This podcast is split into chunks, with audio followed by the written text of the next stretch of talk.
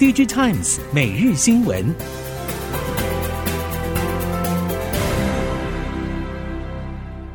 听众朋友们好，欢迎收听 DigiTimes 每日新闻，我是翁方月，现在为您提供今天的科技产业新闻重点。首先带您关心。苹果突如其来发表 MacBook Pro 主力组装厂广达已经在十二月出货放量，带动其十二月出货优于预期。供应链指出，苹果在十八号发表 MacBook Pro 之后，预计下半年会再推出搭载三纳米制成的 M3 处理器机种，而且会以 MacBook Air 为主。由于 MacBook Air 价格比较亲民，也会是 MacBook 系列的主要冲量机种，让供应链倍感期待。根据 DigiTimes Research 统计，在去年第四季，各大笔电品牌出货年减幅度都以三成起跳，甚至跌幅达到了四成以上。不过，苹果年减幅度虽然只有百分之十五点三，近期供应链传出 MacBook 在去年缴出加机之后，今年第一季季减幅度会比较大，不过也有供应链指出，这是正常修正过程，主要是因为去年下半表现太过优异，在今年第一季趁着供应链农历春节休假刚好做库存调节，才能为下半年冲量预留空间。受到美中科技竞争以及中国过去的严格防疫措施影响，外商对于制造过于集中于中国的忧心加深。苹果供应链再度传出多家业者获准投资印度，也让印度成为全球供应链转移的一大受惠者。彭博引述消息人士说法表示，印度多个部会已经初步批准十四家苹果供应商投资印度，其中包括组装 iPhone 以及生产 AirPods 的立讯以及镜头供应商舜宇光学。除了手机制造之外，苹果也正在努力争取平板电脑在印度制造，而印度是否批准比亚迪投资将成为关键。印度批准来自中国的投资，对于苹果分散供应链而言是一大进展，但彭博尚未取得相关业者的说法，而印度官方也还未证实这项传闻。今年各界对于手机、笔电、PC 装置的市场前景普遍并不看望。不过，在无线通讯技术持续推进的趋势之下，业界预期各大无线通讯专业检测分析实验室将继续受惠 5G NR、WiFi 六、WiFi 六一升级。系统厂还是会推出多款品相的旗舰手机或是笔电，只要研发动能不坠，检测分析实验室的接案量也能维持高档。熟悉零组件业者表示，今年的手机、笔电的出货量预估并不乐观，但是检测分析产业将成为少数不受量能影响的产业，主要是因为各大系统厂还是将推出旗舰机种，保持品牌力。像是近期苹果突如其来的发布新款 MacBook Pro 机种，导入 WiFi 六一无线通讯标准，而高通、博通、联发科等一线网通 IC 设计业者也已经积极展开 WiFi 七主晶片的开发。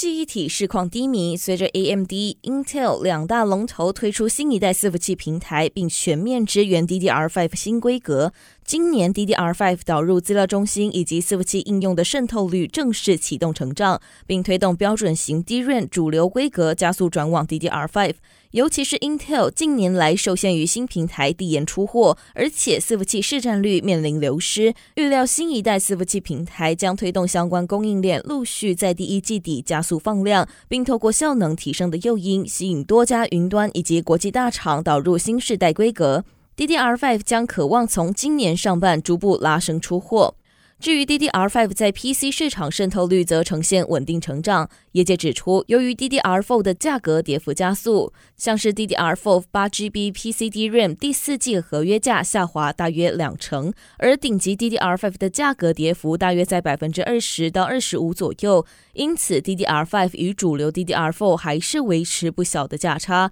虽然相较于初期倍数高价的行情，近期两者逐渐收敛到百分之二十到百分之三十的价格差距。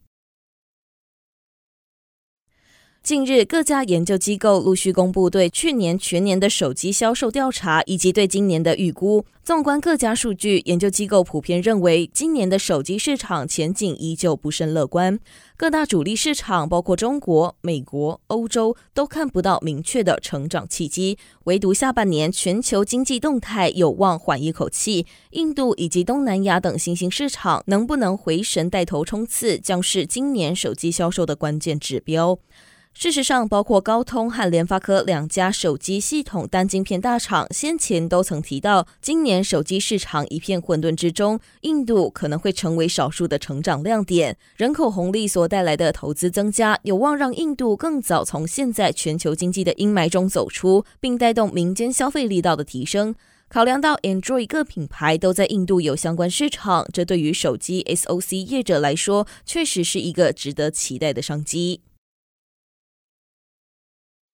艾斯摩尔执行长先前曾经在十二月中旬受访荷兰媒体 NRC 时，抨击美国禁令已经让该公司 EUV 曝光机出口中国业务举白旗投降，暗示相较于美国半导体设备业者，艾斯摩尔已经付出过高的代价。艾斯摩尔预计在一月二十五号发表的全年财报法说会上揭露更新后的未出货订单数据。尽管如此，艾斯摩尔对于中国市场的需求还是难以忽视。即便在现阶段，美国政府还未正式阻断 DUV 曝光机台出口中国的前提之下，由于十月禁令封锁美国设备业者销售中国十四、十六纳米制程逻辑晶片设备、十八纳米以下 DRAM 制程设备以及一百二十八层以上 NAND 晶片所需设备等，实质上已经开始减少中国业者采购 DUV 曝光机台的需求。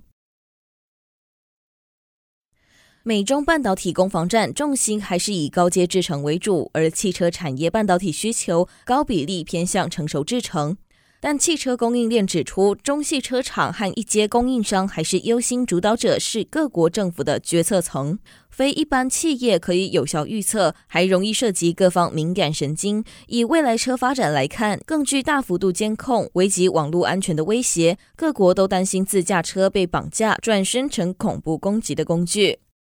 像是中国政府就要求在地驾驶者产生的资料得留在境内，也禁止特斯拉旗下任何一个车款经过特定的军事要塞或政府官员路径。美国政府则对于自驾车图森的中资和相关人员进行干预。就两国集团发展来看，也将促使中国汽车市场加速自给自足，尤其是中国新能源车的发展。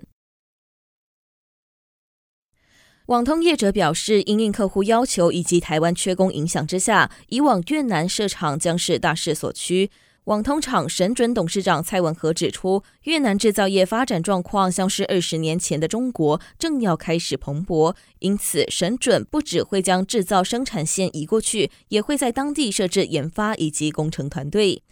蔡文和表示，在薪资方面，台湾比越南增加百分之五十的制造成本。其次是台海危机，之前在中美贸易战时，客户就已经要求要分散，加上越南正在处于快速发展期，厂商进驻需要趁早，此时进入正是机会。去年十二月，日本新闻重点转向大雪成灾，但在新能源领域的大雪新闻则与往年不同。除了暖气带来更多的能源需求，也出现新的再生能源——温差发电领域的积雪发电。理论上，能量超过燃烧十四公斤的汽油或是四点三辆旧款 EV 的总储电量，可望带来温带、寒带国家的冬季能源新革命。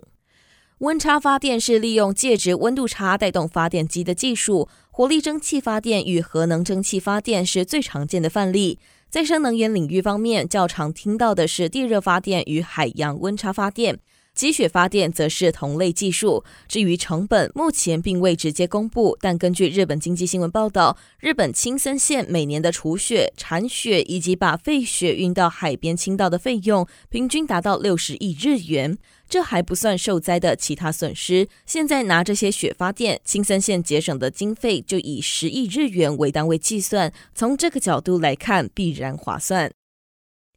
以上新闻由 DigiTimes 电子时报提供，翁方月编辑播报。谢谢您的收听。